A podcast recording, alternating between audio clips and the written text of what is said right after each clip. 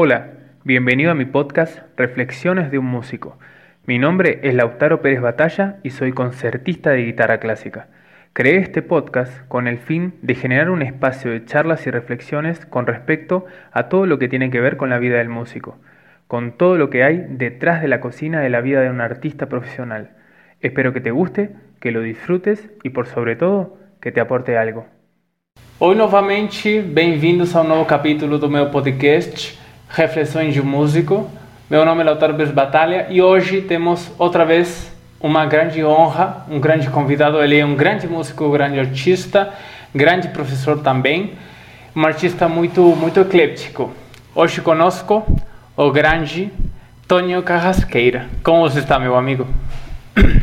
Oi, Lautaro, que prazer. Muito obrigado por suas palavras. Acho que não sou tão grande assim, né, gente? claro que sim fica sempre tentando fazer o melhor, né?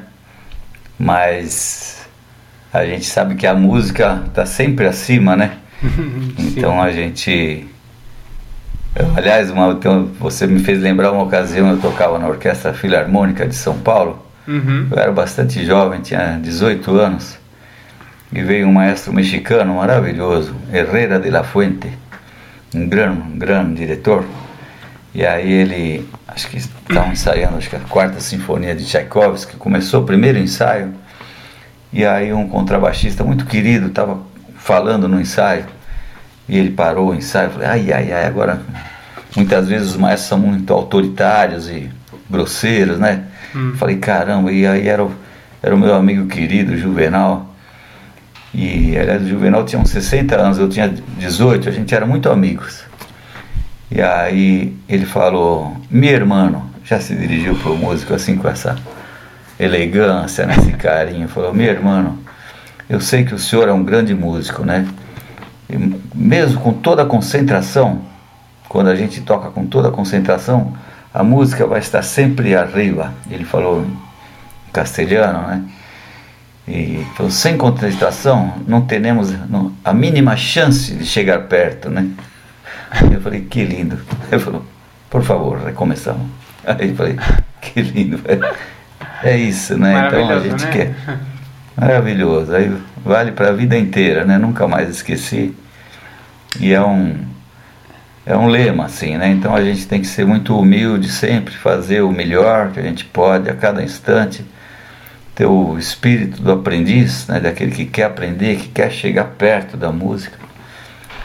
Então não tem nada de grande não, Lautaro. Várias coisas, eh, Toninho. Primeiramente, muito obrigado novamente por você estar no meu, no meu espaço, é uma grande honra. Depois, esse fato de que a música está acima sempre que a gente tenta chegar perto, eu acho que é uma grande conceito que a gente tem que levar muito presente a vida inteira e do qual eu vou querer retomar nisso depois.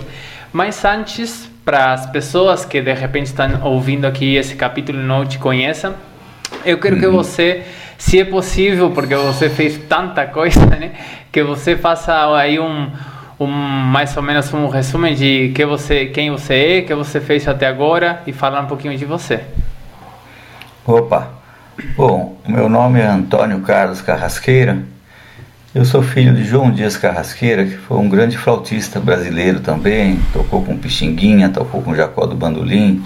Foi o primeiro flautista a tocar sonatas de bar para flauta e cravo também, né? então também tinha essa coisa de não ter barreiras entre o popular e o clássico. E era um grande professor, um grande maestro.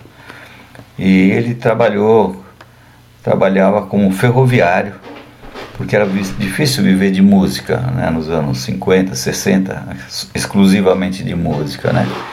Então trabalhou como ferrari, ferroviário, vindo de uma família de ferroviários, meu avô português, Antônio Dias Carrasqueira, era ferroviário, todos os filhos dele eram ferroviários e músicos. Meu avô era mestre da banda de Paranapiacaba, uma cidade no Alto da Serra.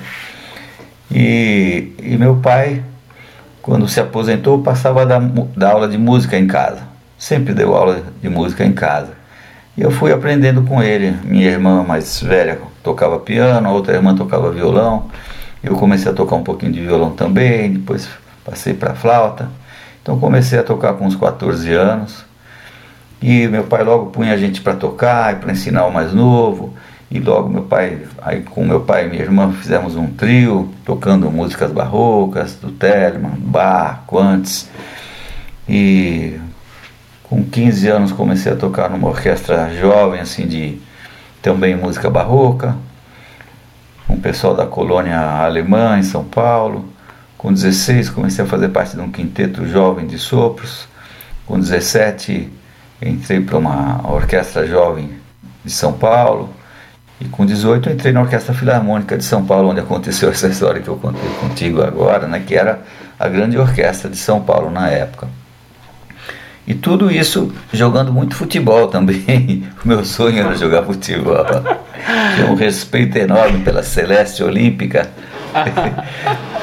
e, e e a, e a música, mas a música foi me pegando, foi me pegando cada vez mais, e quando estava, sobretudo na orquestra sinfônica, eu me emocionava muito ali no meio daquela coisa toda acontecendo, a gente tocando Stravinsky, Borodin e todos os grandes, Tchaikovsky e tal, e aquela coisa eu me sentia quase que voando no meio daquela música toda, né?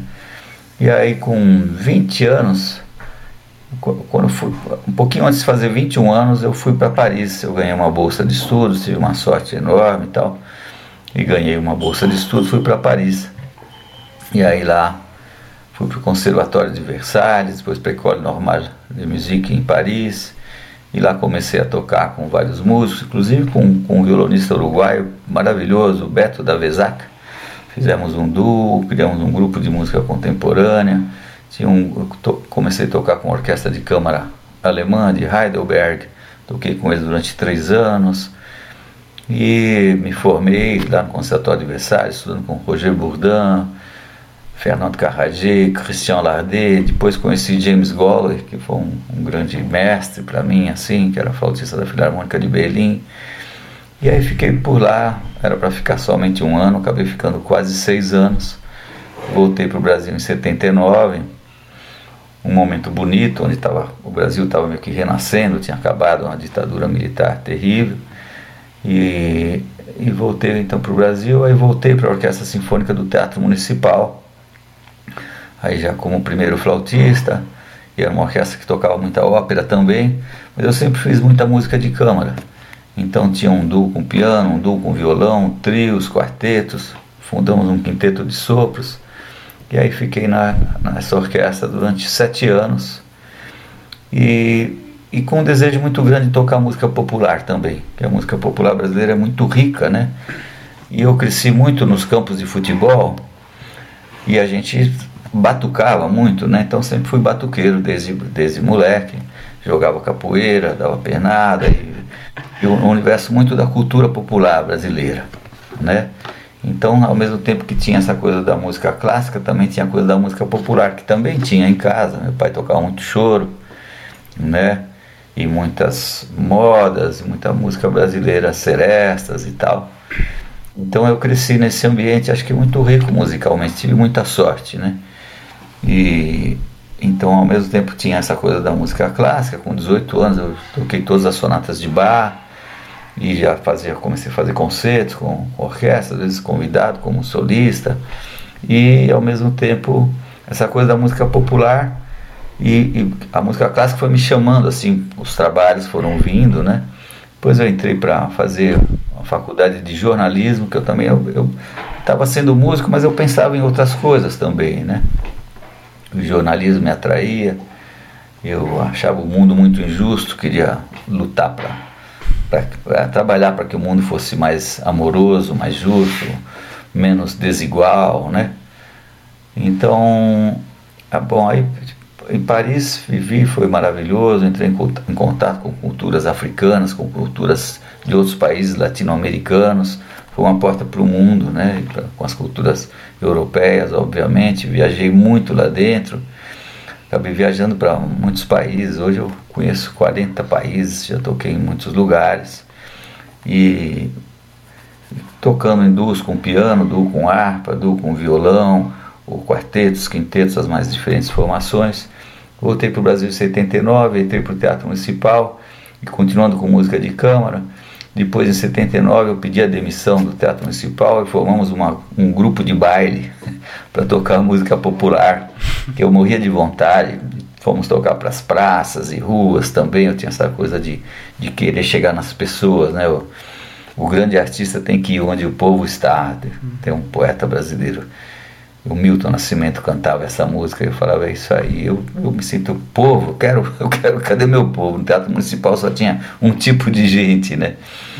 E, enfim, aí foi, mergulhei de cabeça na música popular, fundamos uma banda chamada Mexe com Tudo, a gente fez durante sete anos, animávamos um baile, fez muito sucesso e tal, e aí entrei em contato muito, tocando muito forró, choro, samba, mambo, tchá-tchá-tchá, e isso continuava também com a música clássica.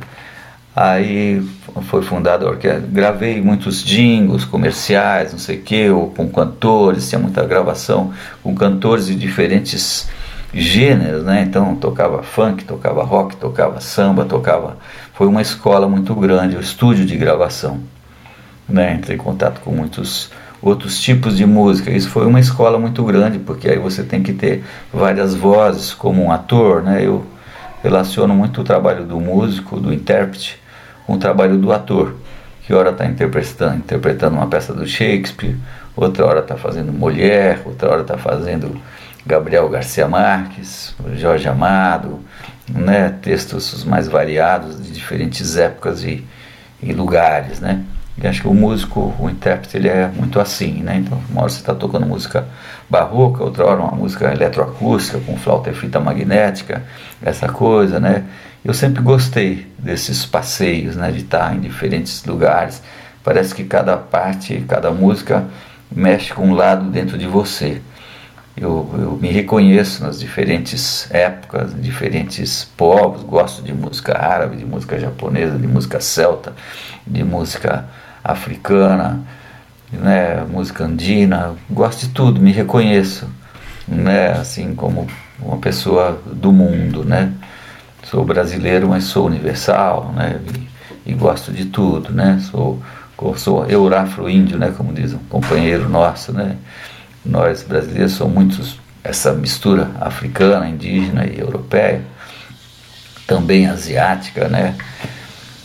Enfim, e a música permite esse passeio pelas diferentes culturas, pelas diferentes emoções, diferentes formas de, de traduzir nossos sentimentos, né? Então eu gosto muito dessa profissão de músico e dessa coisa de variar.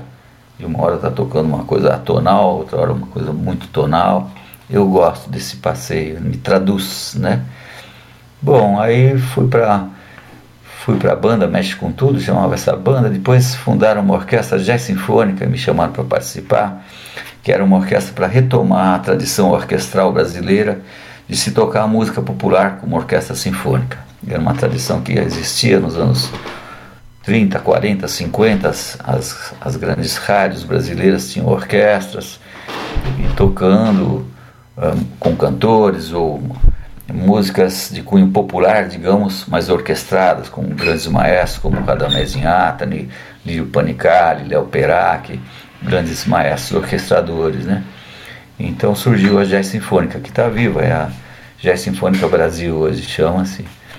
E foi, aí passei sete anos também ali, depois aí comecei uma carreira só, nessa época eu tinha gravado esse CD aqui, que não, era um disco, que virou aqui um, um, repertório francês e brasileiro. A capa do disco era essa aqui, com minha irmã. Você vê aí, eu tinha bastante cabelo ainda encarcolado. Dá pra ver. Negros como ele tujos. então aqui, aqui é um repertório francês e brasileiro. E também sempre com pensando no mundo, né? Então aqui, por exemplo, tem uma gravação de Siranx, do Debussy que representa o Pan, o deus da natureza. Né? Então eu já estava muito preocupado com a, com a destruição da natureza nessa época. Sempre fui muito, ligado à natureza, como a gente estava conversando agora há pouco, e horrorizado né, com, a, com a destruição que nunca foi tão grande como hoje, né, onde está se colocando fogo nas florestas. É um negócio absurdo, é um crime contra não só contra a humanidade, mas com todas as, todas as espécies. Né? E, e aí, na gravação do Syrinx, eu coloquei o Pan dentro da Mata Atlântica. Então eu gravei, fiz uma colagem com sons dos rios, dos pássaros, dos macacos. E coloquei, então, esse foi o nosso primeiro disco. Que lindo. Né? Que foi, e aí com francês e brasileiro, tocando Chaminade, Poulenc, Forré, também Debussy, Dittier e também Vila Lobos e Patápio Silva. Aí meu segundo CD já, isso aqui foi quando eu saí da Sinfônica. Aí, quando estava na Jazz Sinfônica, gravei isso aqui. Eram 500 anos do, da chegada dos espanhóis e portugueses aqui no continente latino-americano. Então eu gravei um CD dedicado a compositores latino-americanos. Né? Então tem Rinasteira, tem Astor Piazzolla, tem André Sass, compositor peruano, tem Léo Brauer, cubano, Ciro Pereira, Camargo Guarnieri. E aqui eu também gravei uma peça minha. Aqui é uma plumária dos índios Xicrim, povo indígena aqui no, do meio do Brasil, Brasil Central. E fui por esse caminho. E aí esses começaram a fazer sucesso, estava na Jazz Sinfônica e eu gravei esse disco aqui dedicado a dois compositores, dois flautistas compositores brasileiros. Pixinguinha e Patápio Silva. Pixinguinha mais conhecido e o Patápio menos, né? Então aqui os dois, dois compositores negros brasileiros, dois músicos maravilhosos, extraordinários e ambos flautistas. Né, o Patápio era mais música de salão, 1900, ele faleceu em 1907, nasceu em 1880, e a música dele estava muito esquecida. Aí gravamos esse disco com uma formação orquestral, as orquestras que tocavam na época do cinema, é, que a gente chama de cinema mudo, cinema que não tinha ainda o som, né? Sim. Então, a formação das orquestras que tocavam no cinema, né? E esse disco fez sucesso danado, ganhou muitos prêmios e tal. E aí eu, e aí eu pedi demissão da Jazz Sinfônica para poder me dedicar aos trabalhos aí como, como solista, né? E aí já com, com os dois pés na música popular também, né, com o coração todo, né, era um desejo antigo de, de tocar os mestres brasileiros. E fazendo participação em discos de muitos amigos ou cantores e tal. Então isso aqui é um disco de uma amiga muito querida, Ana Maria Carvalho, uma irmãzinha muito querida, compositora do Maranhão, norte do Brasil, compositora de toadas de Bumba Meu Boi, de cirandas, de sambas e coisas muito populares, né? Então, então sempre fazendo participações, recentemente no disco do Gabriel Levi, que toca a música do mundo, também um disco muito premiado. Vale a pena ouvir esse disco, Terra e Lua, Gabriel Levi, um compositor, acordeonista, com muitos ritmos ímpares, tal, uma coisa muito inovadora, misturando influências de várias partes do mundo, dos Balcãs, árabes, e, e tudo virando brasileiro. Muito interessante aqui. Teu. E aí, e fui indo. Aí com o Quarteto de Brasília gravamos os quartetos de Mozart. Né? Então sempre passeando pelos, por todos os universos. Né? Passeando mesmo. Né? Então, é, uma vez perguntaram pro Pixinguinha assim, falou, Pixinguinha, você é crente, você é católico, você é macumbeiro, o que que você é, né? Ele falou, ó, onde tiver Deus eu tô. então a música é isso para mim. Música é a divindade se manifestando. Então onde ela estiver, eu estou também, né? Eu me, me reconheço. Aí depois veio um flautista norte-americano aqui em São Paulo, queria nos conhecer, trouxe para a USP. A partir de 1986 comecei a dar aula na Universidade de São Paulo, onde a gente se conheceu, né? E aí o Brooks veio fazer umas masterclasses e tal. E a gente gostou muito do outro, começamos a tocar uns duos e trios. E eu cresci tocando trios né, com meu pai e minha irmã. Aí fizemos esse disco aqui, que são um disco com duas flautas de piano. Essa aquarela é do meu pai, que além de músico, João Dias Carrasqueira, era pintor também. Então isso aqui é um pan, né, que é o flautista, um das, das divindades flautistas, né? Então aqui é um disco que vai desde, então, desde compositores barrocos, quer dizer, já o Wilhelm Friedman Bach, um dos filhos do Bach, já não tão barroco, né, já mais posterior um pouquinho, já clássico, um, duo genial, uma sonata em duo maravilhosa, assim, uma obra-prima. Então aí o Doppler, Kulau, que são compositores do século XIX, até o século XX, com o Gary Schocker e Edmundo Villani Cortes, né? Então, é, passando por várias épocas, né? Aí há 12 anos atrás tive o privilégio de participar ao lado de Maurício Carrilho, Luciana Rabelo e tantos outros craques, né, Lua Proveta, dessa série maravilhosa aqui chamada Princípios do Choro, de compositores brasileiros nascidos antes de 1870, que era uma página assim perdida, um elo perdido da história da música do Brasil. E então eles conseguiram as partituras, tal música que nunca foi gravada, editada, e gravamos 15 CDs dedicados a esses compositores. E muitos deles que não eram músicos profissionais, né? Os profissionais a gente conhecia o Joaquim Calado, depois a gente gravou uma série totalmente dedicada a ele, também é um flautista histórico, assim, um dos ícones da flauta brasileira. Então o Calado, Pixinguinha e o Patápio Silva são três dos grandes ícones da flauta brasileira.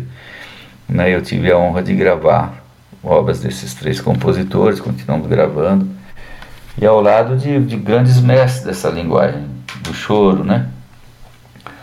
Aí quando eu saí da Jazz Sinfônica, fui convidado para participar de um grupo que eu já admirava há muito tempo, um grupo do Rio de Janeiro. Eu morava em São Paulo, depois que eu voltei de Paris, voltei a morar em São Paulo, minha cidade natal, né?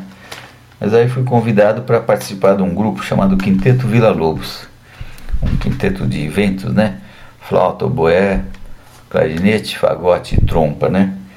Então com o quinteto nós gravamos muita música, então esse aqui é todo dedicado ao Heitor Villa-Lobos. Esse aqui também, toda a música de câmara para sopros do Heitor Villa-Lobos. Discos gravados com muitas dificuldades, porque as gravadoras não querem gravar a música, né? Tem essa essa tem essa coisa do mercado, é. descartável, não sei o que, não quer gravar música de qualidade mesmo, é uma, uma dificuldade para você gravar música de qualidade. Né? Então a gente participava de projetos, era uma época que a gente tinha leis de incentivo, você entrava em concorria a diferentes editais, né? O Brasil tem essa coisa para você conseguir aquele patrocínio mínimo para você conseguir alugar um estúdio e, e gravar aquelas músicas, né? E depois tentar fazer com que essas músicas toquem no rádio. É o desafio do músico, né? A gente, a gente trabalha por um sonho, né? É, com o quinteto a gente teve um trabalho muito lindo, tocamos muito em escolas, né? De, da periferia do Rio de Janeiro, dos, nos subúrbios, fomos para para bairros famosos assim pela violência, como Cidade de Deus, o Complexo do Alemão, e, e íamos tocar para crianças, para adolescentes, foi um trabalho lindo, os trabalhos que eu mais gostei, mas fico orgulhoso de ter feito, de levar a música. Crianças que nunca tinham visto uma flauta, um oboé, um fagote, né, adolescentes acostumados a ouvir na época o funk, só funk, e a gente chegava às vezes numa lona de circo para tocar para 250 adolescentes, não era fácil, era um desafio. E, e sempre dava certo sempre dava certo, porque a gente era uma coisa sincera, verdadeira, né? A gente não queria vender nada, a gente chegava e falava, oh, a gente não quer vender nada para vocês, a gente quer um pouco da atenção de vocês para tocar uma coisa que para nós é preciosa, é sagrada. A gente dedica a vida para ela. E a gente acha que é boa. E a gente acha que vocês merecem tudo de bom. Né? Às vezes o que vem para vocês não é o, o melhor que existe, né? Tem outras coisas que vocês merecem ouvir né? A gente sempre achou que a música é um patrimônio, um dos maiores patrimônios da humanidade, nessa civilização, entre aspas, de, tantos, de tantas guerras, de tantas coisas feias, né? desumanas. Acho que a coisa mais linda que ela fez é a música. Né? Então a gente tem esse privilégio de ser músico e de levar essa música para as pessoas, não só nos teatros municipais, mas em todo lugar, nas praças, nas escolas, nas ruas, nos hospitais, que é um trabalho que eu também tenho feito muito ultimamente, agora parando com a pandemia. Tocar em hospital é uma coisa maravilhosa e parece que cai uma ficha, você entende para que, que serve a música, como você vê o bem que faz a música numa pessoa que está ali triste, com medo, preocupada, e de repente você leva uma música, aquilo é um é como dar um abraço naquela pessoa. Né? As pessoas se emocionam, não só os pacientes, mas os médicos, os enfermeiros, os faxineiros. Fica uma coisa muito linda. A música é uma, é uma benção, ela lava os corações, ela limpa às vezes eu acho que a música funciona como um incenso, né, que você acende para limpar o ar, né, as, levar embora as más energias. Acho que a música é isso. Ela limpa o ar, ela, ela, ela traz uma coisa boa, né, traz bons sentimentos, né, amorosos, delicados. E, então, então, esse é o trabalho com o quinteto. Gravamos 15 CDs, sempre dedicados a compositores brasileiros, a maioria desconhecidos, quer dizer, porque não toca na rádio, mas de grande valor artístico, né? Então tocando esse aqui, por exemplo, tem o Lourenço Fernandes, Cláudio Santoro, Oswaldo Lacerda, José Vieira Brandão, Marlos Nobre, Ernest Mali, Camargo Guarnieri, José Siqueira, Francisco Mione, Breno Blaut, Ricardo Tacuchian, Sérgio Vasconcelos Correia e Lindenberg Cardoso. Então a gente tinha esse trabalho, nos colocamos como porta-voz né, de, de grandes compositores que, que, que não tocam no rádio, que não tocam na televisão, né, que são excluídos. Né? Existe a televisão ou o rádio, mostra uma coisa, tem uma manipulação da informação muito grande. Então a gente se coloca como porta-voz dessas de, dos artistas que de repente não têm voz. Então, ao longo do. Depois, fiquei 15 anos no quinteto, aí saí do quinteto e não peguei uns CDs ali, mas aí gravei dois CDs muito bonitos dedicados a, a, a crianças e adolescentes, também com música popular, contando um pouquinho a história do Brasil através da música, um deles. Outro é uma história indígena do Cacaverá, que é, uma, que é um, um, um companheiro nosso, Guarani em uma história muito bonita, contando essa coisa com, com a separação, de repente, como é que o, o indígena, dois irmãos, um que ficou na floresta, outro que veio para a cidade, né? então que seria o homem branco, né? o Juruá, e o, e o outro que ficou na floresta, uma história muito linda. E a gente musicou, fiz a direção musical, comecei a participar de outros projetos assim. Aí Cadê o meu Trinca Brasil? tá faltando o disco aqui. Ah, ultimamente, aí ultimamente, o penúltimo trabalho que está saindo o último agora foi esse aqui com um duo de violões. Então é um trio, é uma arte do Elifas Andreato, que é esse querido amigo, um grande artista gráfico, uma figura maravilhosa, assim, que já fez capa para os, os maiores artistas da música brasileira.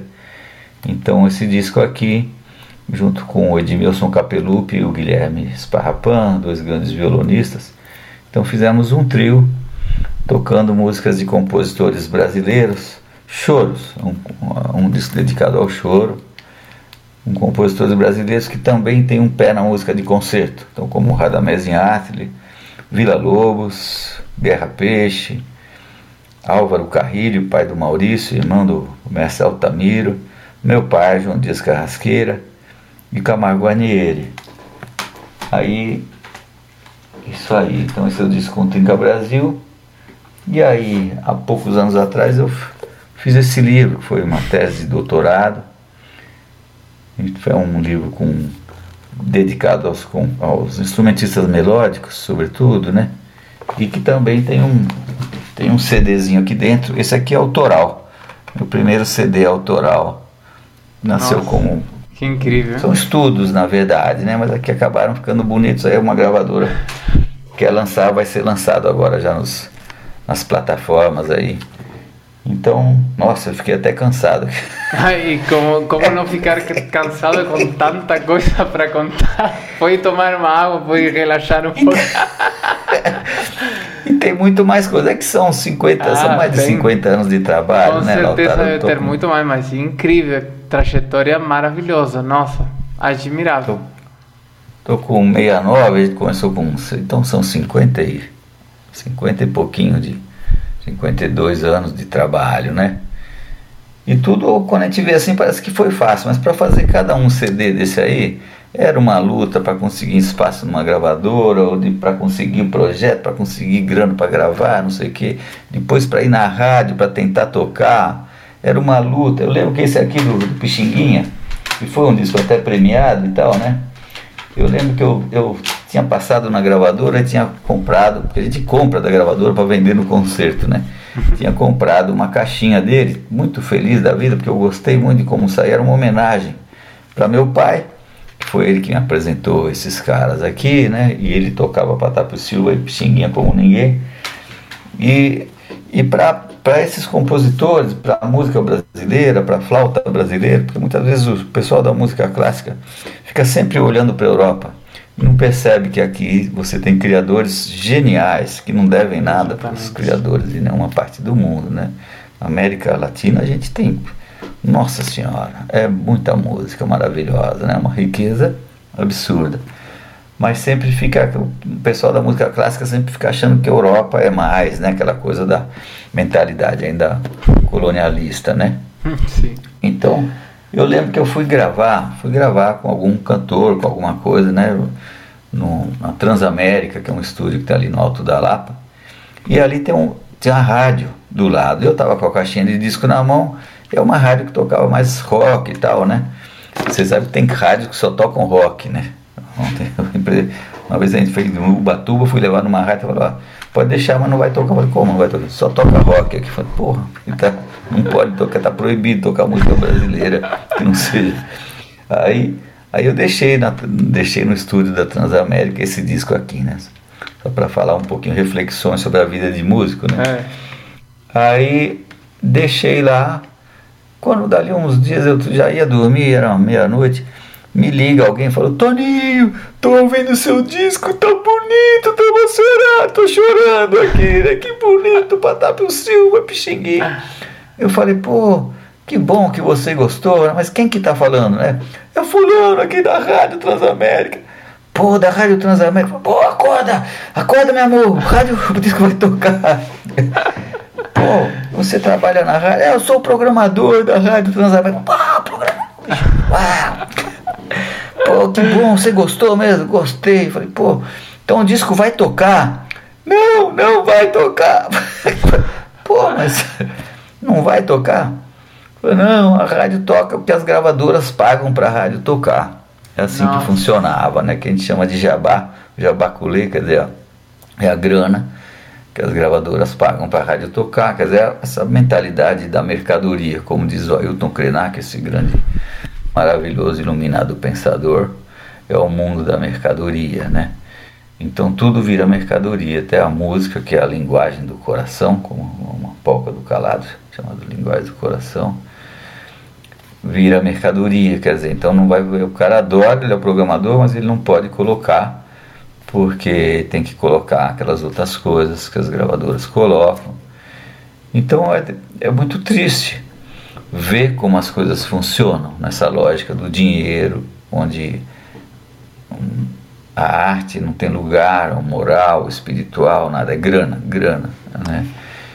Então isso gera muita infelicidade, né? Isso gera um vazio no, no coração das pessoas, na mente, então por isso tem tanta gente deprimida, tem tanta gente... Mas a gente segue lutando, tentando abrir um espaçozinho aqui e ali, para compartilhar com as pessoas esse tesouro ao qual a gente tem acesso, né?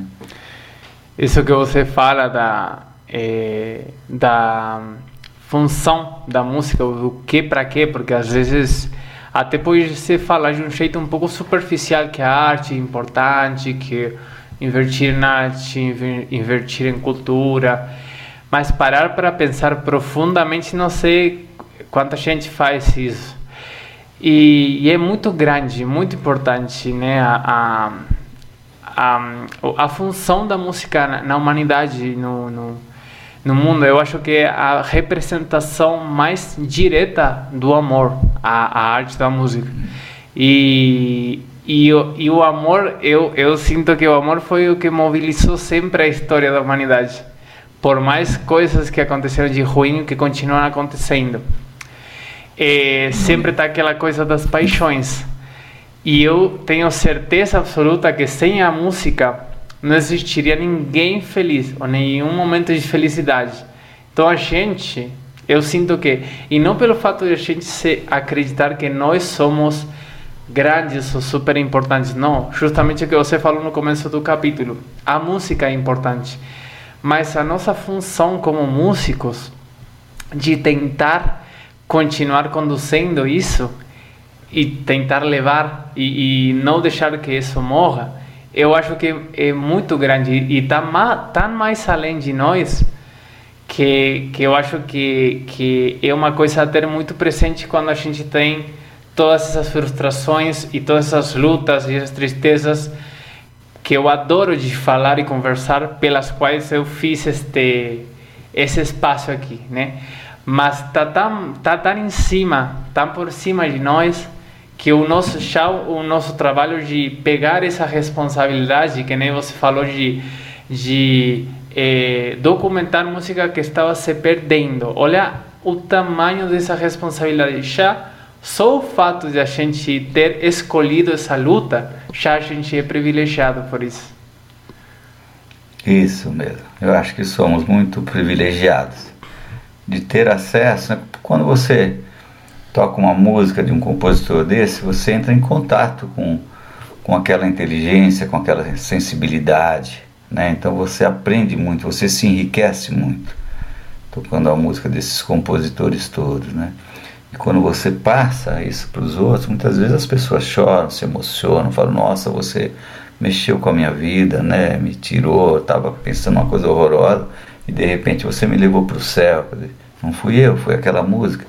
Eu fui apenas, como diz o mestre Inayat Kayan, eu fui a flauta soprada pelo grande flautista. Né? Então você falou: Puxa, que, que, que função linda que a gente tem, né? Que função, que trabalho lindo que a gente pode ter, né? Então a música tem uma função fundamental. A música é alimento, isso não é figura de linguagem, é, é real. A música nos alimenta. A gente não, não se alimenta só de arroz e feijão. né? Então, a música é alimento mesmo de outra ordem. No hospital é impressionante o que acontece.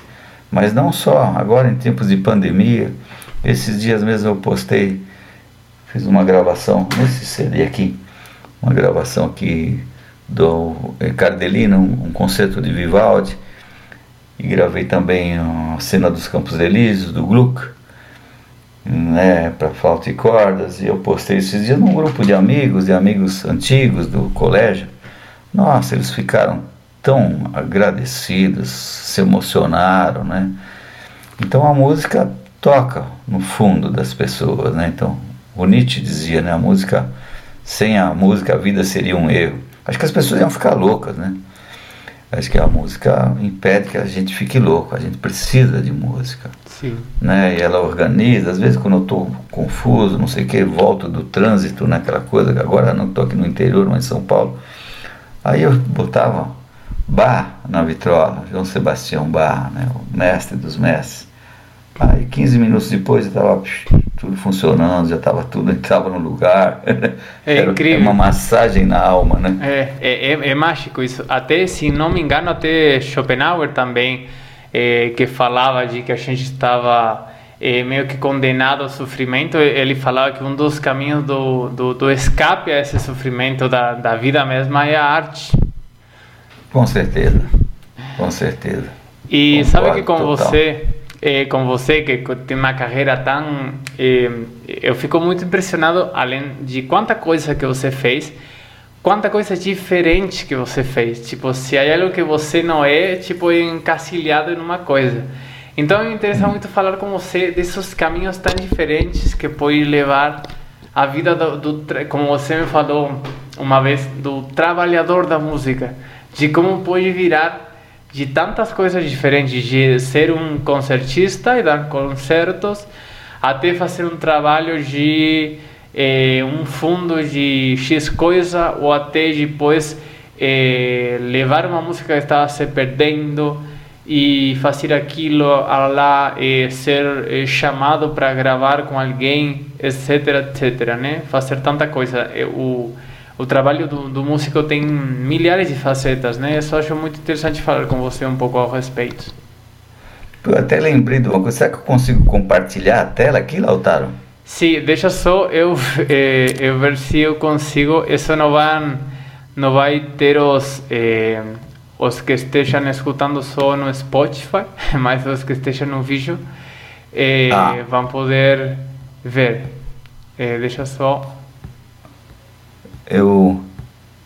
É capaz de eu ter aqui um, um programa bonito que a gente fez para as crianças, das, das coisas bonitas. Eu estava falando mal da televisão aqui, né? Isso aqui, achei. Pode compartilhar? Houve uma época que tinha um programa bonito chamado Ratimbum. Castelo ah, Ratimbum. Eu conheço, eu conheço porque no Uruguai o Castelo Ratimbum eh, dava para para é. eh, agora já te consegui deixar compartilhar. Em Uruguai eu assistia Castelo Ratimbum. Eu era criança. É bom, bom, bom. Castelo Ratimbum. Eu gostava de lava uma, lava outra, lava uma. E, e eu, adorava, eu adorava esse programa. E o que aconteceu? Eu era criança e eu não sabia que era de Brasil, porque Sim. eu escutava dublado, né?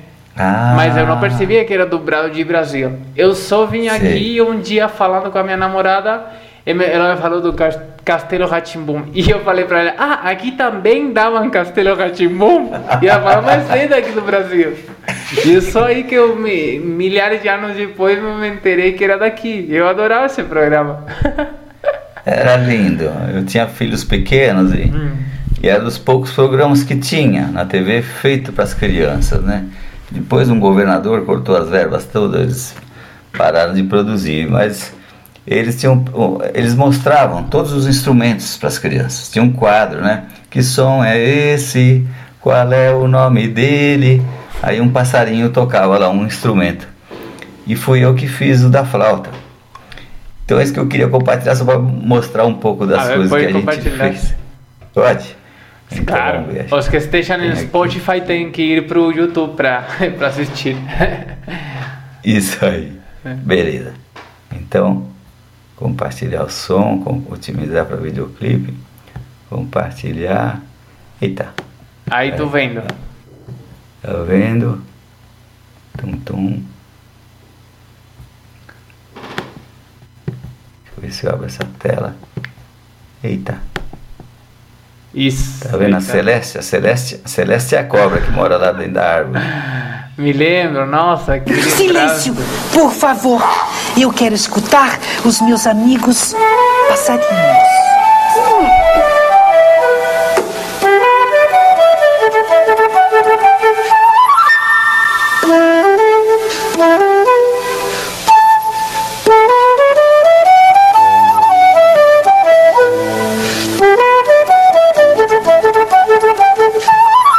Sarina, que soleil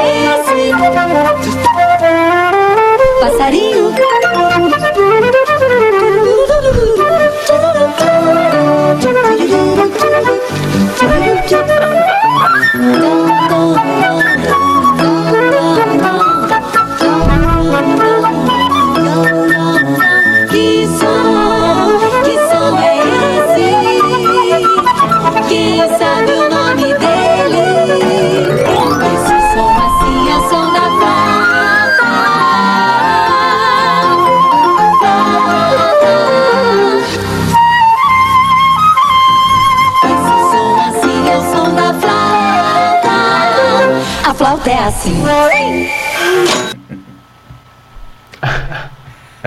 Não tá. Que maravilha, é? É, e é engraçado que hoje a gente vê muitas pessoas já adultas falam, você que era o passarinho do Ratimbum. Aí eu falo, oh, aí os caras me abraçam. Que maravilha, por se, por se tinha alguma coisa que tenha faltado que você tenha feito na sua vida, né? E, e estava tava complicado isso aí que você estava tocando, não era nada, nada fácil. Aí era dublado, né? Ele já tinha gravado, né? Sim. E aí Nossa, tinha. maravilha, viu? Talvez.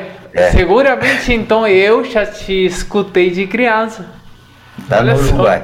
Olha que incrível, agora que a gente está aqui falando, né? Então, olha como interessante esses caminhos que faz a música e as conexões, né? Porque eu sempre penso, sempre refleto muito sobre sobre a, a, a, vida que eu estou montando, né, e a carreira que eu escolhi e para que para que e por que e para que e por que como essas perguntas constantes. E eu sempre claro. penso e fico muito feliz e agradecido pela quantidade de conexões que eu faço constantemente. Eu constantemente estou conhecendo pessoas maravilhosas, sabe? Entre essas você, desde que eu vim aqui. E eu penso, nossa, será que tem quantas carreiras tem eh, como essa possibilidade tão na mão, tão fácil de você conhecer pessoas muito eh, maravilhosas, tem pessoas em, em todos os campos, mas eh, pessoas tão maravilhosas e tão com uma carreira também tão grande, tão admirável e que estejam aí tão pertinho, por falar de um jeito, constantemente. E eu acho que a música tem uma coisa muito especial nesse sentido, porque pelo fato de ter eh, já essa paixão, compartilhar essa paixão que tipo a gente que faz música, a gente faz muitas lutas na nossa vida por tentar que continue a música. Lutas com a economia, o trabalho, de às vezes quase que passar fome, eh, do, do, do trabalho constante das horas e horas e horas por dia de, de estudo, eh, de fazer aquilo, de gravar um disco e fazer uma super luta, como você falou, para gravar, depois uma super luta para tentar que alguém escute. E tudo isso eu acho que já eh, como que tem uma conexão já subjacente das pessoas que que, que fazem da sua vida tipo a música né que escolheram então eu acho eu acho que por isso que tem essa esse fato de, de criar conexões tão fáceis eu não sei se tem outros campos que as conexões humanas seja tão fácil e natural como no mundo da música o que você acha concordo completamente Lautaro eu também sou muito grato assim e talvez por tocar estilos diferentes mais ainda, né? Já estive desde lugar de barracos na favela, a palácios europeus, né? Então, em todos os lugares, hospitais, praças, teatros, onde você conversa com, com uma gama de pessoas de diferentes tipos, classes sociais, culturas, idades. Então a música permite que você faça conexões, como você disse, com e com outros artistas, com outra a música tangencia outras áreas do conhecimento, então torna possível a conversa, o contato, né, com com pessoas de outras áreas, né? Então, de fato, a música abre abre caminhos que talvez outras profissões com certeza não abrem com essa facilidade, né? É, e sabe que quando acontecem essas coisas e, por exemplo, de sei lá, é, dar um concerto e que venha alguém a te falar, nossa, obrigado, fiquei muito emocionado, ou fazer alguma atividade de conhecer uma pessoa e falar, nossa, que pessoa agradável de conversar ou de conhecer, fiquei, fiquei assim emocionado, meio fervente de conhecer X pessoa que gostei muito. Quando acontecem essas coisas, parece que todas as nossas eh, frustrações e nossas lutas diárias estão justificadas. Como que a conta fecha positivo, sabe? É isso aí. É isso. É, é o melhor cachê. É, Não é, tem é, dinheiro que pague, né? Sim, como que fala, Essa... ah, tá, com isso já justifica, tá, tá indo bem, tá, tá bem. É. E às vezes, o fato de estar tá tocando, de repente a música te leva para um estado de espírito, para pro Nirvana, né?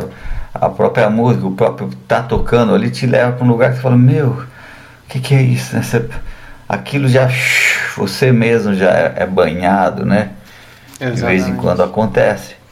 Então, além do, do social, né, dessa função social maravilhosa, como você disse, positiva, né, tem também essa coisa individual que acontece quando você está ali estudando. Quando você está ali estudando, de repente aquilo te leva a um estado de concentração e de, de fruição da beleza, né?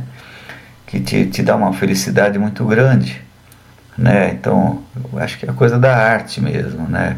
A arte, ela é, ela é espiritual, né? A música é uma coisa espiritual. Então, quem alguém falou, falou que os, os cientistas e os músicos e os artistas, né? Eles, eles já têm uma religião. Os outros precisam de uma igreja. então, já é a, a conexão com, com o mundo espiritual, né? Que, que nos preenche, que é uma necessidade, ela nos leva, acho que o ser humano ele tem necessidade de uma, de uma transcendência, né? E a música leva a essa transcendência também e permite que as pessoas que estejam ouvindo também também façam essa viagem junto com a gente. E isso alimenta. Isso traz paz, isso traz equilíbrio, né? Isso faz um bem danado. Né? A gente que é bombardeado de, de informações e de desejos. Eu lembro quando eu estava fazendo jornalismo, falei para ti, né? Então os primeiros dois anos eram junto com publicidade, propaganda, relações públicas tal. E eu lembro que numa aula o professor falou, eu tinha 18 anos nessa época, ele falou, olha, hoje nós vamos aprender como fazer um cartaz, criar um slogan, não sei o que, para criar uma necessidade que a pessoa não tem para fazer ela comprar uma coisa que ela não precisa. Nossa. Eu falei, pô, mas que é isso? A gente tem esse direito de fazer isso, as pessoas precisam de tanta coisa que elas já não têm, você ainda vai fazer ela comprar uma coisa que ela não precisa. Isso aí tá errado, isso aí eticamente não, não devia ser permitido, né? Uhum. Mas é o que a, a propaganda faz. Né? A eu, me, eu há, pouco tempo atrás li um livro que eu recomendaria ler, tipo, todo mundo sabe de ter bem presente essas coisas que acontecem, que o, o título eu li em espanhol, né? é um, livro francês e eu é de um grupo francês e, e, eu li a tradução em espanhol e em espanhol o título era sobre a miséria humana no meio publicitário.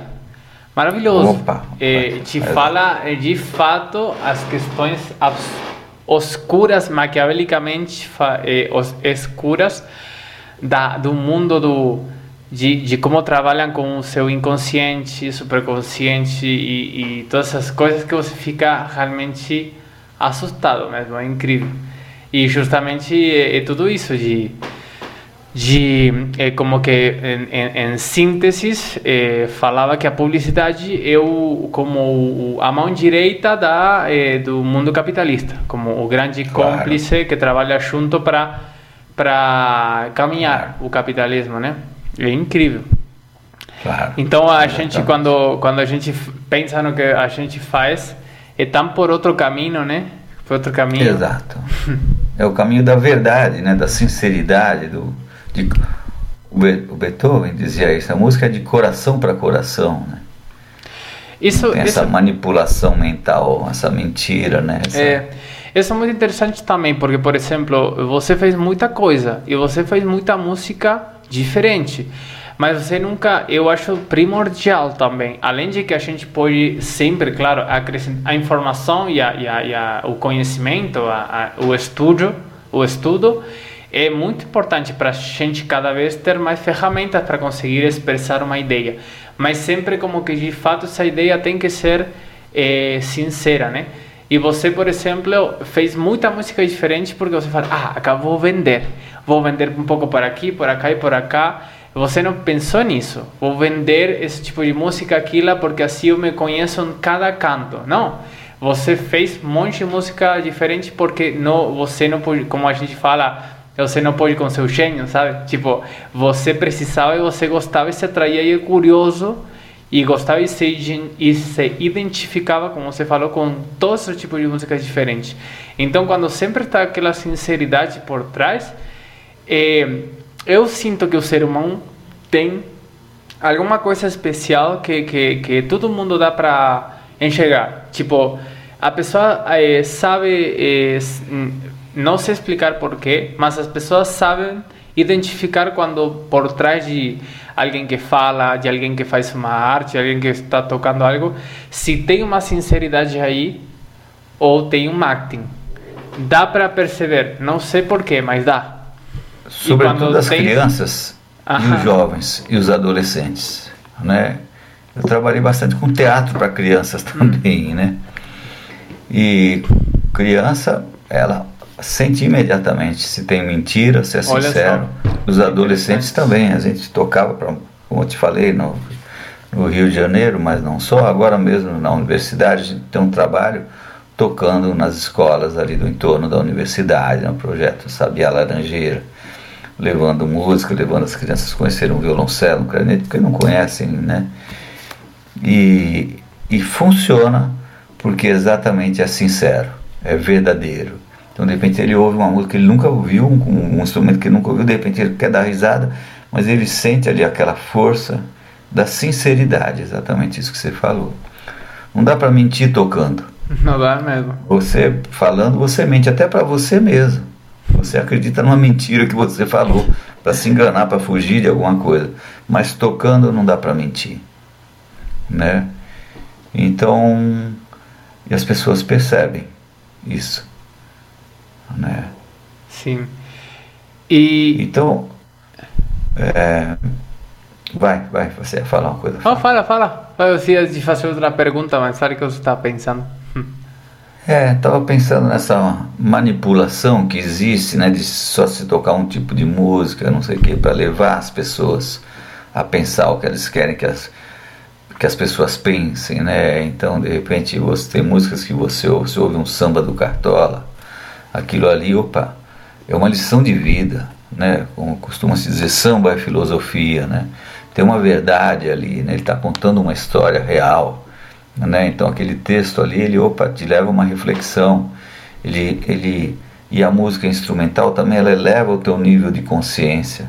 A música tem uma inteligência, tem uma sensibilidade ali que te leva a um silêncio interior e que de alguma forma ela trabalha com a tua inteligência, com a tua, com a tua sensibilidade, né? É. Então esse tipo de música, as pessoas que querem manipular as populações não querem deixar aquela que ela esteja na é. rádio ou televisão. Eles querem um negócio que deixe as pessoas embrutecidas, é. abobalhadas.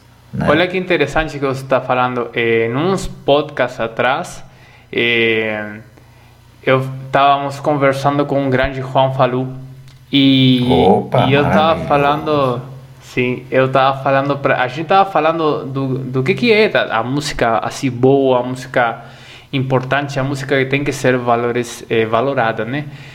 E eu falava para ele que eh, e olha que, que interessante porque mais ou menos o que você o que você acabou de falar agora que eu sinto que quando você pensa tá qual é a arte boa? Qual é a música boa? Porque falar se algo é bom ou algo ruim é tão difícil tão perigoso até e tão subjetivo né?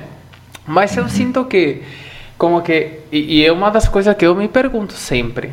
E a, a, uma das definições que eu até hoje, posso amanhã pensar outra coisa, mas até hoje cheguei, é que sem cair em coisas mais técnicas e, e, e intelectuais, tipo, não, porque tem várias vozes, ou, ou modula muito, tem harmonias completas, nem, nem por isso, porque também falava com, com, com o Juan, que tem coisas também muito simples que são muito maravilhosas, mas que tiveram todo um trabalho para chegar a essa simpleza tão maravilhosa, né? Então a conclusão que eu cheguei até agora é que a música boa é a que de algum fato, por algum motivo, faz essa essa conexão com você, de te elevar como ser humano, de te pegar você e, e, e te dar essa bondade de você ter um nível maior de consciência e, de, e, e querer evoluir de algum jeito. É, de, ou, ou, fazer alguma coisa, ou é, sei lá, mas eu sinto que quando a música tem, é, tem essa questão tão profunda, assim, qualquer tipo de música te eleva como ser humano, te potencia, te, te incita a você se potenciar, de qualquer jeito, mas se potenciar. E quando não tem isso, te leva mais por um lugar diferente de talvez não mais de preguiça, sabe? Hum. Eu sinto uma coisa mais ou menos assim. Faz sentido, faz todo sentido, claro. Não sei o que você acha. É uma coisa que estou pensando, porque é uma das perguntas que eu tento procurar a resposta. Porque falar essa música é boa porque foi, foi composta por X pessoa, ou porque tem, uhum. Sei lá, quatro, é a quatro vozes, não, não, não é assim, né?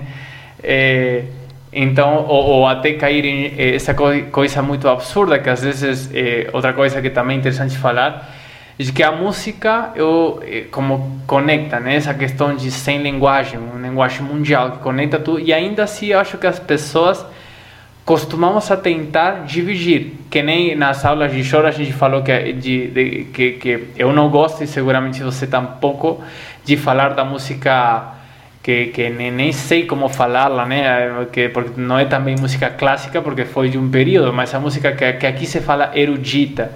E, tipo, o choro tem de erudito pra caramba, né? Se, se erudito é, tipo, conhecimento, sabedoria, saber, né? Então, é, eu sinto que, além com a música, que é uma das coisas que mais une todo mundo, a gente tenta dar uma força para dividir igual, sabe? Você que é pensa verdade. nisso? É, sim. Eu acho que justa a música une, essa coisa linda, né? De repente entra todo mundo numa mesma vibração, isso faz um, faz um bem danado, né? Não por acaso existem as rodas, né? As rodas de choro, roda de samba, roda de ciranda, onde a gente se sente se sente abraçado, mão na mão, né? Tem a roda da capoeira, tem muito essa cultura da roda aqui, né? Onde a gente se sente irmão, se sente junto, se sente fortalecido pela presença do outro, se sente pertencendo, né? Então, acho que uma das coisas mais tristes, mais feias, é a exclusão, né?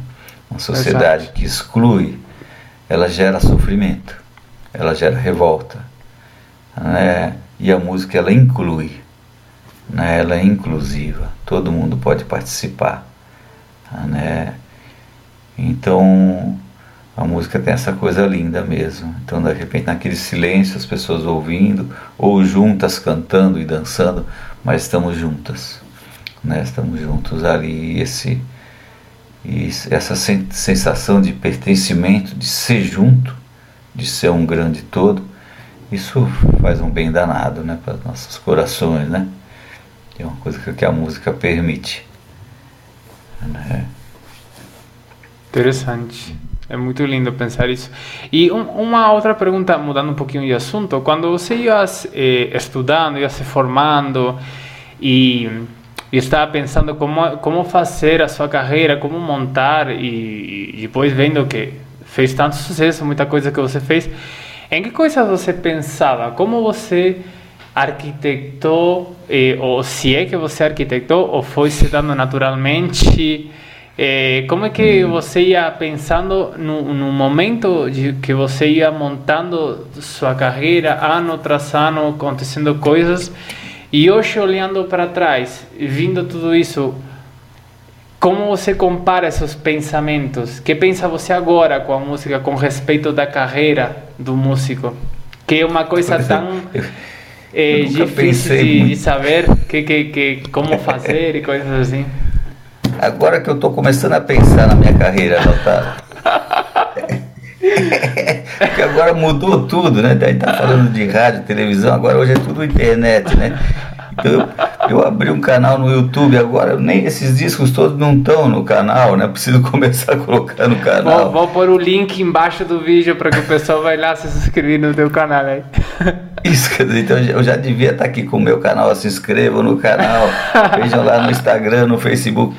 Eu, eu não estou em nenhum desses lugares, dizer, agora estou começando a pensar nessa coisa, porque agora existe a coisa maravilhosa. Você hoje a gente se libertou das gravadoras, né? Então a gente está gravando coisas aqui em casa, e Luiz e eu estamos começando a postar coisas gravadas aqui em casa mesmo. Antes era um era um sonho conseguir uma gravadora, uma dificuldade. Hoje não. Se você tiver um bom gravador, uma boa Isso é sala, é um né? bom instrumento, você pode dar o seu recado para o mundo e vai para o mundo. isso é maravilhoso. Então eu ainda estou um pouco atordoado com isso. e agora que eu vou começar a pensar mas, mas eu, eu nunca pensei, Lautaro. Eu, eu, eu tava nessa coisa, comecei a. Eu, quando eu vi, eu já, tava, eu já era músico trabalhando, né, com 18 anos, mas eu ainda queria ser jogador de futebol, eu ainda queria ser jornalista, não, não, não, sei, não sabia se eu queria ser músico, mas eu já estava tocando na orquestra, né, que de repente é o sonho para meus alunos hoje é tocar numa orquestra. Eu já estava, e de repente, quando, quando eu vi, estava em Paris. Eu não sabia que Paris era uma né? Eu estava ali. E, e, as coisas foram acontecendo. Eu não arquitetei nada. As coisas foram acontecendo, aí começaram nasceu um filho, nasceu outro, eu sempre fui eu, eu fui pensando muito na família. E aí eu tenho sete filhos, já estão a, a mais nova está com 22, né? E eu também fui cuidando deles. Eu nunca fui aquele cara que a carreira, o, o resto que se dane. Eu fui, fui cuidando, fui, fui cuidando da minha vida, eu tinha que eu tinha que ganhar um dinheiro e era era com a música que eu ganhava, era o meu coração também que estava ali, né? Mas às vezes fazia trabalhos que eu não queria fazer, de repente ia tocar, fazer uma gravação com um cantor que eu não gostava, mas eu precisava levar aquele dinheiro para casa, para botar comida em casa. Hum. Foi difícil. Teve um momento eu já era flautista da sinfônica, não sei o quê, mas às vezes era assim, era uma luta, não é? Porque o, o músico, esse o músico instrumentista, a gente eu falo para meus alunos, tem que tomar cuidado para não deixar o anonimato subir a nossa cabeça, porque ninguém conhece a gente. e tem que aprender a não, a não se magoar, a não ficar triste. A gente muitas vezes é muito maltratado. Né? Na orquestra, o maestro, nossa, é um autoritarismo por todo lado. Todo mundo quer mandar no seu trabalho. Né? Numa gravadora, fala, não, você tem que tocar isso aqui. Quero que você só toque samba, só, só, só grave choro. Só, só, mas, tu não quer mandar em mim? e eu nunca fui pensando muito em carreira. Eu era um trabalhador do meio musical. Eu, eu no começo, eu via a música como um caminho de evolução espiritual. Eu queria crescer espiritualmente, eu queria ia, né, eu, eu acho que a música era um caminho, né? Acho até hoje, mas era, eu queria me tornar um ser humano melhor através da música. Eu não queria fazer uma carreira para ser um cara conhecido, famoso, não. Eu, eu, eu queria aprender música, queria tocar melhor, queria tocar cada vez melhor. Né? Fui me encantando com a música. Quando eu vi, eu já era um profissional e, e precisava trabalhar, inclusive aceitando trabalhos que se eu não precisasse eu não faria. Tem essa coisa também, né? Muitas vezes eu saía do ensaio da orquestra, ia para um estúdio de gravação, Aí os caras soltavam a base, como eles dizem, falavam, nossa, que coisa ruim, bicho, meu Deus do céu, como é que eu vou tocar isso aqui? Às vezes eu rezava, bicho, rezava para eu conseguir tocar aquele negócio, porque eu precisava levar aquele dinheiro para casa. Tem essas coisas também, era difícil. Eu me sentia traindo a mim mesmo. Né? Eu que queria que a minha música levasse luz pro coração das pessoas, de repente falei, pô, eu tô fazendo um negócio que eu. Ou às vezes ia gravar um jingle de um negócio que eu lançar um jingle para uma companhia de petróleo americana, falei, bicho, é tudo que eu não quero. Né? Eu me recusei a fazer muita coisa também. Às vezes eu tenho coisa e falo, não, isso aí não vou fazer. Né? Mas chega num limite assim que você fala, até onde vai o meu limite, assim, mas tem essa coisa do, da profissão.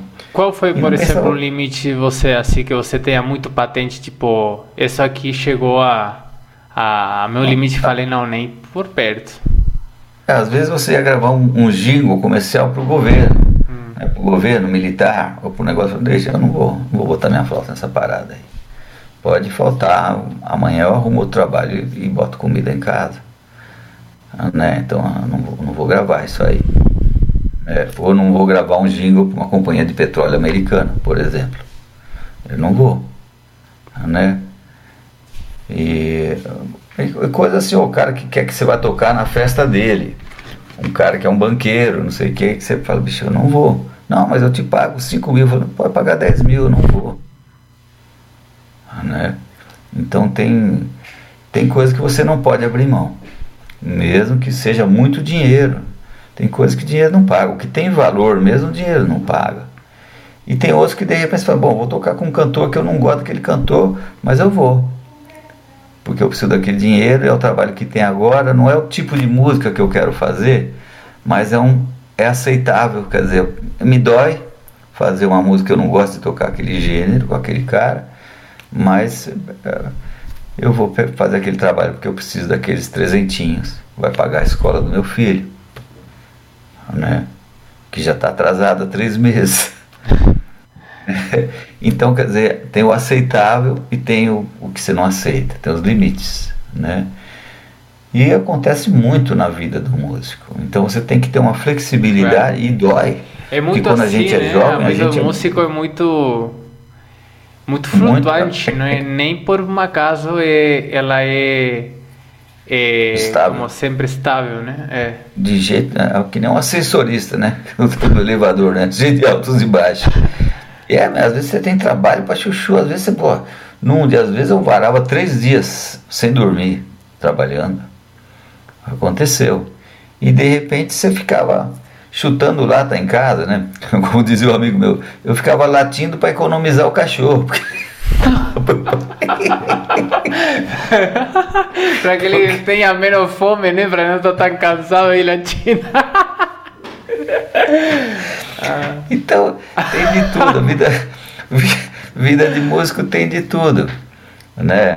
É. Às vezes ligar para um amigo meu que tá tocando forró, bicho, você não precisa de um pandeirista, eu ataco de pandeirista.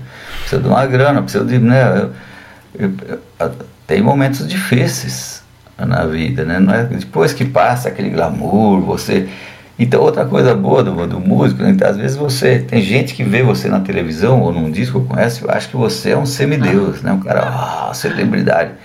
E tem outras pessoas que você vai eu ia fazer um contrato de aluguel, você, você é músico, mas você tem algum trabalho fora música?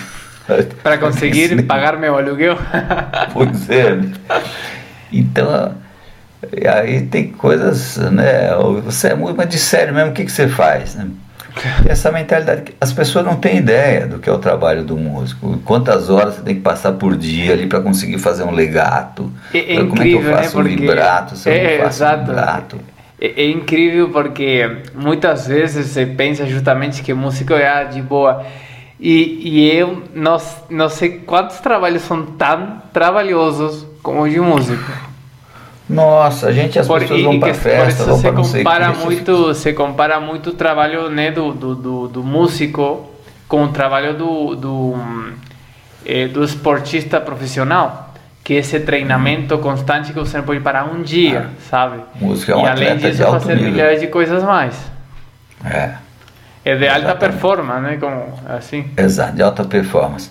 As pessoas não têm ideia. Quem não toca um instrumento para valer, né? Porque tocar assim, um pouquinho, não sei o que, todo mundo toca. Agora, afinado, bonito, para emocionar outra pessoa, no estilo, aí é anos e anos e anos, é. você sabe.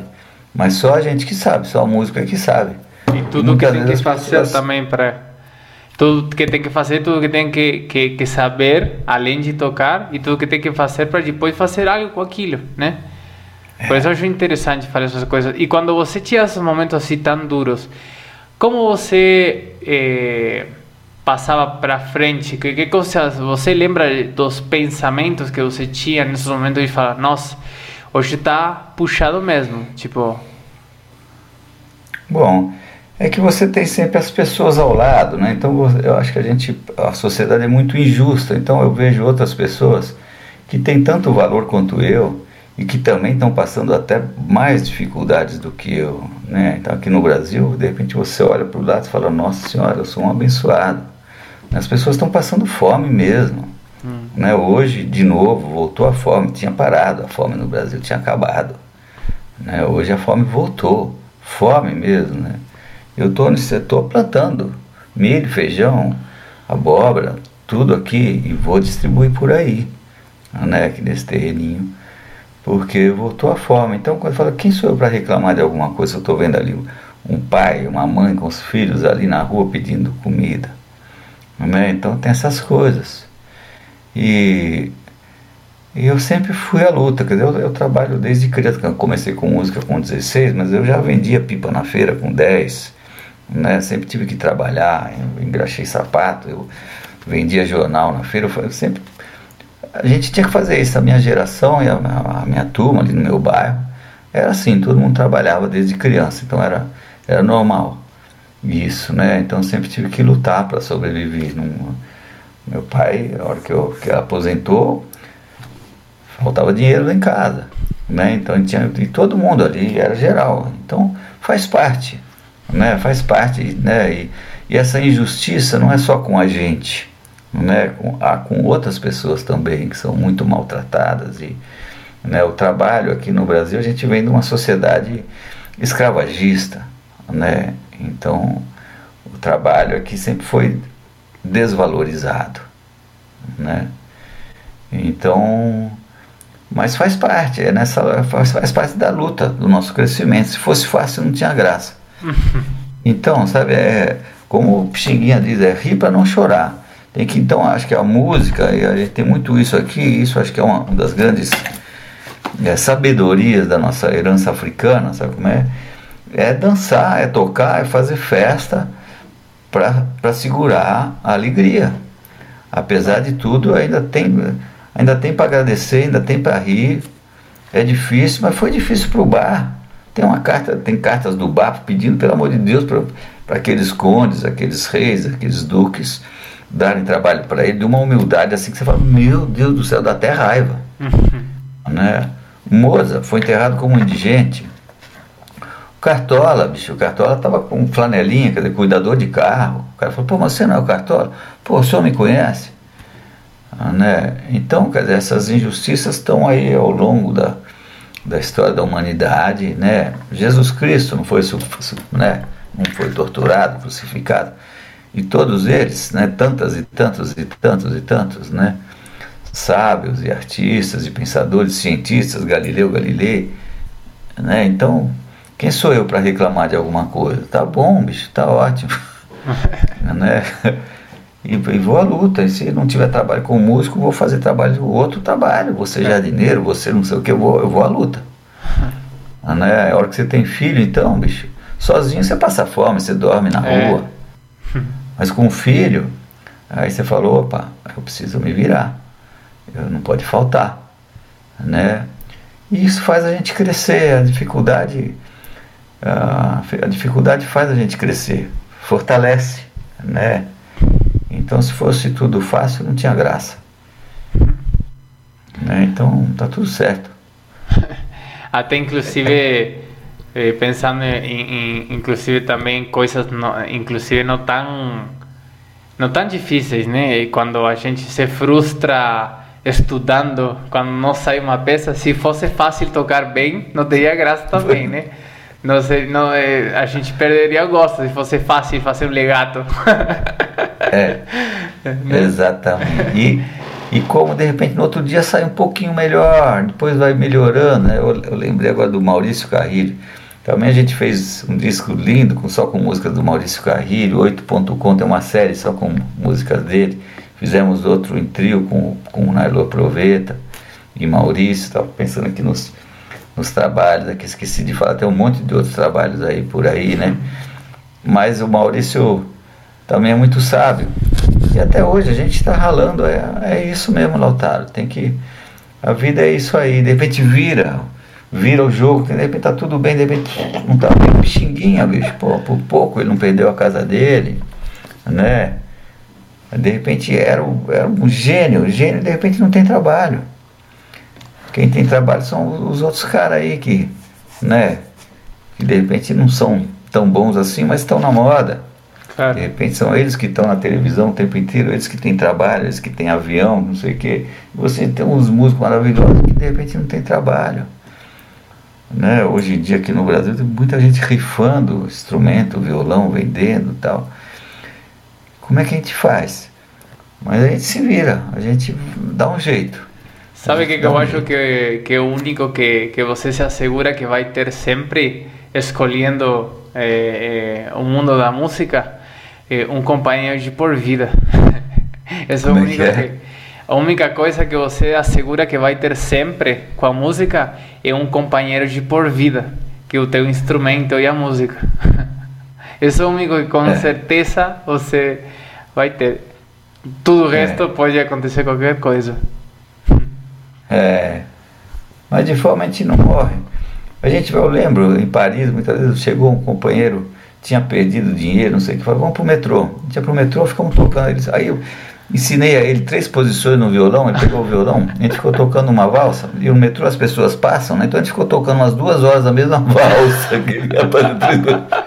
ele garantiu o almoço, a janta do dia seguinte e tudo. Então a gente se Que legal, essas histórias eu adoro. São para escrever em um livro, livro de histórias. Tem muita história. Tem muita história bonita, viu? Essa aí foi uma. Ele, é, com três posições, aí tocamos uma valsa lá e ficamos tocando uma valsa e ele saiu com os dedos tudo. Chegou uma hora que essa valsa saía incrível, não tinha nenhum erro. né? O Hermeto, tem uma história do Hermeto, Pascoal, esse gênio maravilhoso, né? Sem trabalho nenhum. Daí o cara falou, pô, você é músico? Eu sou. Você toca baixo? Ele falou, eu toco. Ele não tocava contrabaixo. É mesmo? Então você vai atacar hoje à noite. Falou, só que eu tô sem o baixo. Tem baixo lá? Tem. Posso ir lá agora? Já vou começar, né? Então pode. Aí ele foi, bicho, foi pra boate, ficou estudando lá de tarde. De noite ele atacou, com os dedos cheios de sangue. Eu não sei se é lenda, nunca perguntei para ele se era verdade. Tocou com os dedos cheios de esparadrapo e segurou o trampo e ficou lá trabalhando na boate. Depois um dia faltou o pianista, aí ele foi de piano. Mas segurou o rango, né, a, a comida. E tem várias histórias assim, de, tem que ralar. É. Depois vira aquele cara, o Deus, né? Aquele, e, e por isso Mas... é tão importante também isso que, por exemplo, que você tem, que, é, que eu sempre, particularmente os músicos que eu conheço que são desse jeito, eu admiro muito, é, que é essa versatilidade, né? Tipo, porque se isso de que você precisa que eu te acompanhe naquilo, vou lá, que precisa que, que aquilo outro, vamos lá. Eu dou um jeito e vou. É, isso também é, é um bom, bom, eu acho que é interessante ter em conta e ter como a cabeça talvez um pouco aberta, disposta a isso e um pouquinho de procura nesse sentido para segurar as pontas, às vezes, como vocês falam. Oh, pô, se tem. Tem uma história. Uma vez eu fui para o estúdio de gravação que tinha gravava jingle, não sei o quê. Aí eu cheguei lá e precisava daquele dinheiro, precisava daquele dinheiro para pagar o aluguel, não sei o quê. Cheguei lá, era o estúdio do Viché, querido Viché. Cheguei lá e falou, pô, Toninho, o cara, o, publicitário não gostou, não sei o que que eu fiz, ele pediu uma outra coisa completamente diferente, é um negócio aqui de fazenda, não sei o que. Eu fiquei triste com zero. Pô, posso ficar aqui um pouco, Vitinho? Eu não sabia o que fazer, eu precisava daquele dinheiro para pagar o aluguel no dia seguinte. Aí era um negócio de fazenda, de boi, de não sei o que. Eu falei, Vitinho, pô, abre o microfone para mim lá. Mas o que, que você vai fazer? Abre o microfone. Cheguei lá. Eu levei o cachê pra casa, bicho. Nossa. que incrível. Não conta pra ninguém, você não gravou essa aí, né? Mas são histórias de músico. Que incrível. Né? Que as, você tem que fazer, tem que, tem que se virar nos 30. E agora, é. nessa etapa, agora depois de ter feito tanta coisa, o que você está pensando? que você está... Porque essa cabeça eu conheço, não para, né? Que, que ideias está tendo é. agora? Projetos? Bom, a gente... Eu estou um, com um duo aqui com a Heloísa Fernandes, que é uma pianista maravilhosa, né? E estamos tocando, estamos fazendo várias coisas, compondo. Então, ela é uma compositora extraordinária, super pianista. Então a gente está tocando e daqui a pouco estamos postando coisas. Né? Estamos postando coisas por aí. E outro dia tocamos num festival no Peru, também online. Né? Então essa coisa, compondo, tocando, fazendo parcerias. Esses dias o Maurício fez um choro. O Maurício está fazendo um choro por dia, né? postando no Instagram. Ah, sim, sim, sim. Fez um, dedicou a mim, já estou aqui estudando, de repente eu gravo com ele ele já, já fez o violão, de repente eu coloco a flauta. A gente não para. Estou dando aula na universidade, então com muitos alunos fazendo trabalhos lindos e tal. Agora é época de TCC, de trabalho de conclusão de curso, né? E tô, tô compondo, então esse esse livro aí tem uma coisa muito interessante e tal, que me estimulou muito a compor também. Esse né? livro é para o pessoal que esteja. É, até o livro e, o, e, o, e, todos os discos também, né? Se alguém quer pesquisar para comprar, como você pode Bom, indicar? Esse livro chama-se Divertimentos Descobertas, Toninho Carrasqueira, editado pela EDUSP. EDUSP é editora da Universidade de São Paulo. É só colocar aí na, hum. na no Google, né? e vocês encontram. Então é um, é um livro dedicado a instrumentistas melódicos, sobretudo, né? E, e tem, tem alguns trabalhos aqui, eu faço uma comparação com, com várias coisas, então aqui estão as sonoridades Olha. maiores e menores, faço uma comparação com, com o conceito de Yin Yang do taoísmo. Tem, uma, tem várias mandalas aqui muito interessantes, falando de elementos da linguagem musical. Eu proponho, proponho aqui um. Tem uma proposta de, de aprendizado com, com criação de conteúdo. Então, de repente, ilustrando alguns elementos da linguagem musical, por exemplo, aqui as duas escalas de tons inteiros, né? E alguns trabalhos então, de repente, um acorde diminuto, os três acordes diminutos. Que ilustração boa que tem o livro, hein? Tá bonito. Trabalho. A Mônica Aibara que fez essas. Dedicado além, da, além do, do conteúdo, o visual tá maravilhoso. É, Parabéns. tá mesmo. É. Olha um acorde aumentado, que bonito. né? Então tem. Tá bonito assim, tá gostoso. Então eu proponho Ó, as escalas diminutas. Uhum. Que genial que está é. o livro mesmo. Né? Então, Parabéns é, é uma proposta de, de manipulação dos, dos, dos, elementos da linguagem musical. Então, por escala cromática, escala de tons inteiros, acordes diminutos, aumentados, prelúdios, onde, por exemplo, então tem coisas com intervalos, por exemplo, só vale quarta justa e semitom. E você fica brincando ali. Então eu escrevi uma página, mas a ideia é você compor alguma coisa com essa brincadeira, né? Legal. Ou então isso, né, o conceito de escalas e, e, e acordes, brincadeiras, coisas para duas vozes, para sobretudo para um instrumentista melódico desenvolver essa coisa da concepção é, do ouvido harmônico, pensar pensar harmonicamente também, né? Tem uma dificuldade para a gente, dificuldade para o instrumentista melódico, né? Estou pensando que é, é muito portativo para os instrumentistas é, melódicos mesmo, que, que sempre é mais afim do, dos, dos instrumentistas harmônicos manchar quase sem querer nessa parte. Então acho que é, muito interessante para os melódicos mesmo esse livro. Muitas vezes os instrumentistas harmônicos, pianistas e violonistas, que estudam na tradição de, da música clássica, de repente eles também não pensam harmonicamente. É Sim, curioso, tem dificuldade certeza. em ler cifra, por exemplo, né? Então, essa coisa da tradição europeia, muitas vezes ela é, ela é muito fechada, né? Então, aqui é um livro onde eu faço umas considerações sobre toda essa coisa do ensino baseado no treinamento e não na, na nos métodos geralmente não, não tem nenhum espaço de, de não, estímulo à criatividade. Então aqui eu proponho ah, dizer, muito estímulo para a criatividade em cima de alguns elementos da linguagem musical, de forma que você se aproprie deles improvisando, brincando com eles. Por isso, é. divertimento descoberta, é. descobrindo e se divertindo.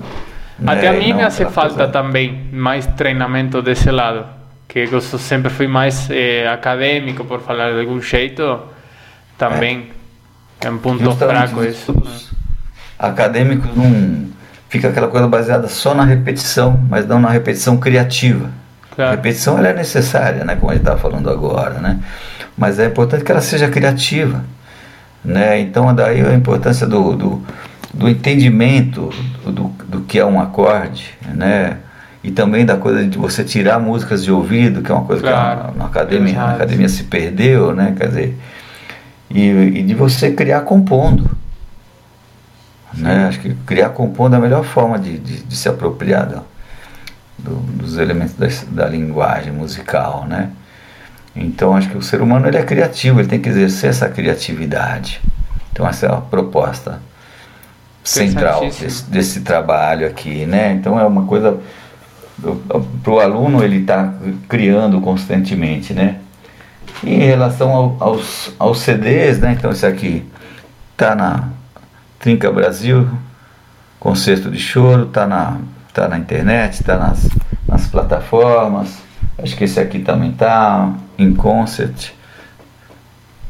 Antônio Carlos e Maria José Carrasqueira está nas plataformas, Campo de Guiraú também. Claro. É só pôr o seu nome e a gente vai acabar achando as coisas. Exato. Ótimo. Então, às vezes, até um, até um certo tempo, meu nome era Antônio Carlos Carrasqueira. até um certo Depois virou Toninho Carrasqueira. Então, colocar esses dois nomes, que vai Ótimo. aparecer muita coisa lá. E okay. alguns desses discos, Flautas Fantásticas, também esse disco também fez muito sucesso lá nos Estados Unidos. Saiu por uma gravadora de lá também. Então, só dá uma procurada que tem, tem várias coisas por aí. Ainda não tô. O canal ainda não tá bacana. 2022 vou estar tá mais atualizado nas plataformas. Né? Então com essa coisa da pandemia, a gente também é. deu uma parada para refletir, para saímos de São Paulo, viemos aqui para a natureza.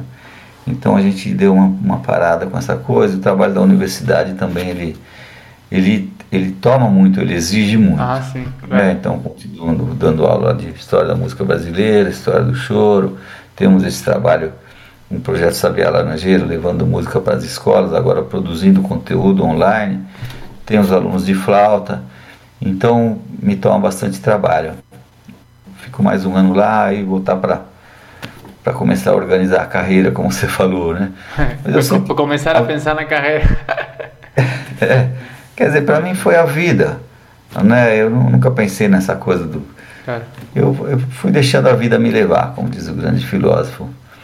Zeca Pagodinho. Né? A vida foi me levando, mas sempre nessa coisa da música como uma grande luz que me guiou.